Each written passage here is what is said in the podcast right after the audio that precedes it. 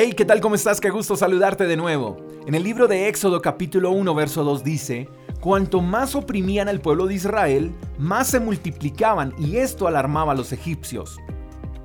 Los israelitas encontraban esclavos en Egipto y los egipcios eran malos con ellos en extremo.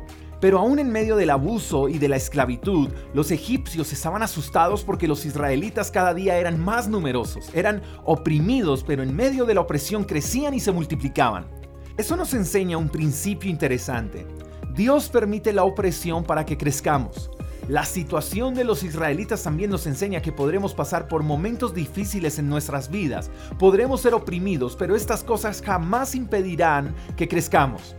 Los hijos de Dios tenemos la habilidad de crecer y florecer en medio de las dificultades, porque en Dios somos imparables. Podremos estar en una temporada compleja y las circunstancias podrían quitarnos las fuerzas, quitarnos el ánimo, pero jamás la habilidad de crecer y florecer, la habilidad de crear, la habilidad de innovar, de emprender, de levantarnos. Las dificultades no son más fuertes que nuestra fe.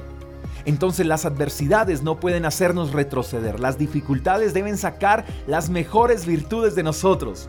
Ante las opresiones de este mundo es donde se mide de qué estamos hechos, porque toda fortaleza se debe poner a prueba. Entonces, estoy convencido de que en medio de las dificultades podemos crecer y florecer. Las dificultades no son el fin, son el comienzo de una temporada de crecimiento imparable en cada una de las áreas de nuestras vidas. Las dificultades son solo la línea de partida y por más difícil que sea la situación actual, saldrás adelante. Tu empresa surgirá en medio del caos. Tu habilidad será fortalecida en medio de la prueba.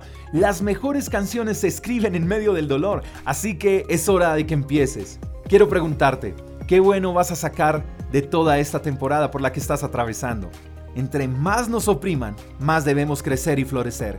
Espero que tengas un buen día. Te mando un fuerte abrazo. Hasta la próxima. Chao, chao. Gracias por escuchar el devocional de Freedom Church con el pastor J. Echeverry. Si quieres saber más acerca de nuestra comunidad, síguenos en Instagram, arroba Freedom Church Call. Hasta la próxima.